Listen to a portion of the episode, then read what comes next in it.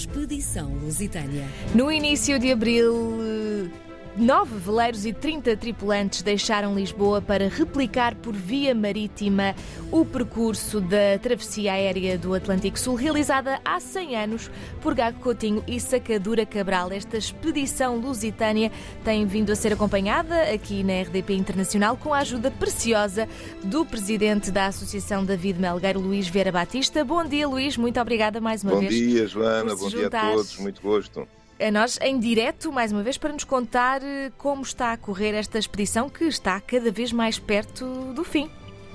É verdade, é verdade, Joana. Bom dia. Pois, eh, olha, estávamos nós a falar na última quinta-feira, quando finalmente a frota da expedição lusitânia chegou aos Penedos de São Pedro e São Paulo, vejam uhum. bem.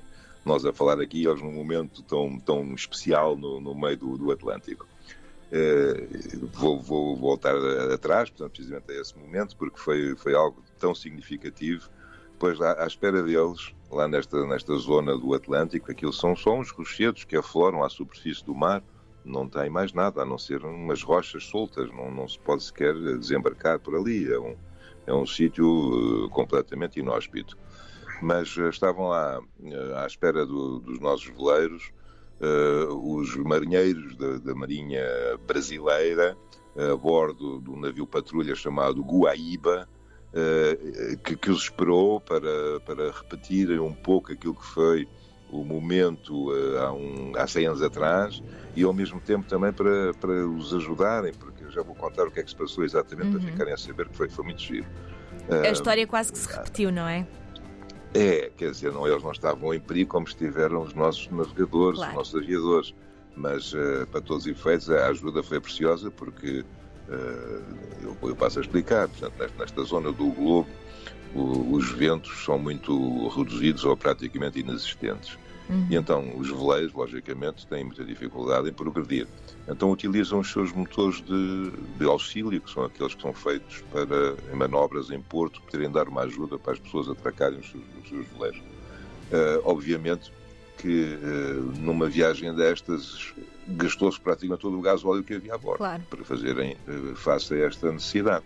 E então este navio brasileiro, da Marinha de Guerra Brasileira, trouxe 500 litros de, de gás óleo para ser distribuído para todos eles, para poderem assim reabastecer os seus tanques e, partirem para mais uma etapa da viagem sem o perigo de ficarem sem combustível, então é que ficavam completamente à deriva, não é? Sem claro. completamente nenhum outro meio de, de, se poderem eh, ajudar.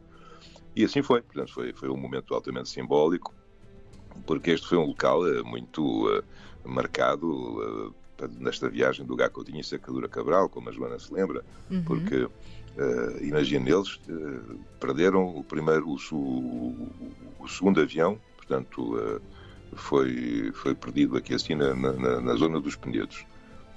quando, quando aqui chegaram, eles amararam e perderam, portanto, o, o, avião, porque entrou água num dos flutuadores e ficaram ali assim completamente à espera de salvamento e felizmente ia passar um navio mercante que, que os ajudou.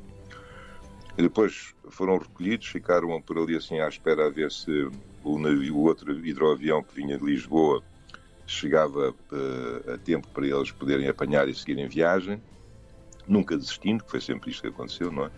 E, e infelizmente quando o navio chegou com o hidroavião a bordo, estava um mau tempo, estava o mar tão bera, que eles tiveram que ir para Fernando Noronha uh, para fazerem, portanto, uh, o desembarque do hidroavião do navio.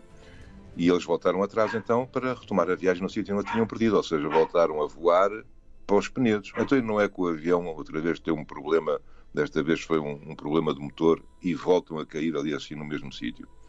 E, e, finalmente foram outra vez salvos, ainda extremas, acho que já estavam até os tubarões a rondar, portanto, o, o avião que estava em vias de acabar de, de, de, de ter flutuabilidade, estava mesmo quase a mergulhar e foi mesmo uma coisa terrível. Eh, e finalmente depois foram, eh, foram salvos e, foram para Fernando Noronha, onde se repetiu outra vez toda esta situação. E, e finalmente o último avião que, que, chegou, que, foi, que veio a bordo de um navio mercante português chamado Carvalho Araújo, eh, é aquele que hoje podemos visitar no pavilhão das Galeotas, aqui assim em Lisboa, no Museu de Marinha, o Santa Cruz, e, e, que os levou então para a derradeira e última parte, sem contratempo, da viagem. E assim foi. Mas pronto, voltando atrás agora aos nossos uh, velejadores.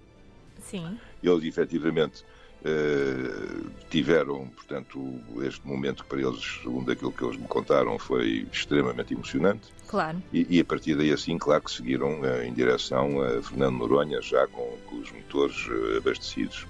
E, e, fizeram também uma coisa muito engraçada, que, ou seja, na sexta-feira, dia 13, passaram o Equador. E, para quem anda no mar, passar o Equador é um, momento muito especial, porque fazem sempre umas praxes muito engraçadas em que o, o, rei Neptuno uh, vai julgar os atos dos marinheiros que, que, passaram ali assim pela primeira vez, para saber se eles tinham direito a passar incólumes ou se lhes faziam algumas malandrices, não é? E muitas vezes levam assim uns banhos forçados e, enfim, obrigam-se a fazer muitas coisas engraçadas, porque isto também corta um bocado aquele, aquele ambiente de, de, grande tensão que se vive normalmente quando se está a bordo. Isso é muito giro e eles fizeram também e aqueles que não tinham passado o Equador também foram batizados, assim se pode dizer, uh, por, por o terem feito. E depois chegaram uh, no dia 16, ou seja, esta segunda-feira, a Fernando Noronha. E, e, mais uma vez aí assim foi um, um, momento também alto. Foram recebidos pelo capitão do Porto, foram logo para, para, para a terra para almoçarem lá numa daquelas tasquinhas, se assim se pode dizer, daqueles uh, restaurantes que há muito no Brasil, que, que estão nas praias. Uhum. E imagino o gosto que não deve ter sido para eles voltarem a pôr os pés em terra ao fim destes dias todos no mar. E então almoçaram, tiveram ali assim todos muito em confraternização, a contarem as peripécias uns aos outros e, e regressaram a bordo porque em Fernando Noronha não há uh, marinas. Portanto, os navios têm que estar fundeados e há sempre necessidade de fazerem este percurso uh, através de umas lanchas de insufláveis que vêm de terra buscá-los e que os levam, e, e, é assim que se fazem, fazem o transbordo. Entretanto, também já houve uh, uma conferência sobre o, aquilo que nos move enquanto associação David Melgueiro, que é uma associação de caráter ambientalista, uhum. e, portanto, uh, o nosso comandante, o comandante José Mesquita, teve, acho que, 80 pessoas numa conferência sobre o tema Salve os Oceanos, Salve a Humanidade. E, e fazer isto numa ilha com, com este enquadramento biológico. E tão protegida, uh, não uma é? Uma reserva natural é assim algo que, que, é, que é verdadeiramente único. E assim foi, portanto, eles já, já estiveram uh, todos a fazer, portanto, esta, esta passagem de mensagem, que é aquilo que nós pretendemos finalmente. E, e entretanto, uh, portanto, já estão, neste momento, uh, precisamente agora que estamos a falar, a sair para Recife. Portanto, neste momento vão a caminho do Recife, onde contam chegar dentro de três ou quatro dias, portanto, mais tardar 24, 23, penso eu, que esteja, estejam por lá. Portanto, na próxima quinta-feira, quando voltarmos a falar, já teremos novidades também já, desse, já. desse próximo destino. E é possível que desta vez eu até tenha mesmo hipóteses de, de, ter uma conversa um bocadinho mais pormenorizada com o comandante José Mesquita, uma vez que ele vai ter meios uh, de comunicação diferentes, porque já está em terra brasileira uhum. e, portanto, pode ter acesso a algo que neste momento no mar não se consegue porque aqui é só por via satélite, uh, através do sistema Iridium, e lá, uh, portanto, eventualmente poderemos voltar aos meios de comunicação tradicionais.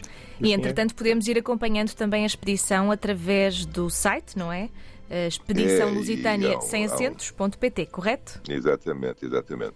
E há um, um outro, uh, uma outra situação, é, é mais difícil de eu dizer isto às pessoas, uma vez que estamos no, num meio que não, não se consegue ver as palavras, só, só soltrando, mas há um, um site fantástico que é um link que eu vos poderia dar, que dá exatamente a posição dos navios no sítio onde eles estão e inclusive temos acesso ao diário de bordo que eles estão a fazer neste momento, portanto, navio a navio.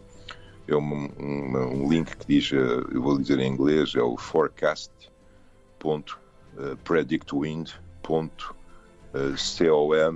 traço tracking, traço display e depois o nome do barco, neste caso é o Anisha 2. De maneira que é uma coisa um bocadinho difícil, se calhar, para as pessoas conseguirem absorver, mas eu não consigo fazer melhor. Mas podem sempre falar, uh, uh, é? voltar atrás no podcast e, e apontar tudo e, e procurar é essas informações. Luís, fico ansiosa então para a próxima quinta-feira para que nos dê todos os pormenores desta expedição que está quase a chegar ao fim. Muito obrigada mais uma vez por ter estado connosco e até para a semana. Expedição Lusitânia.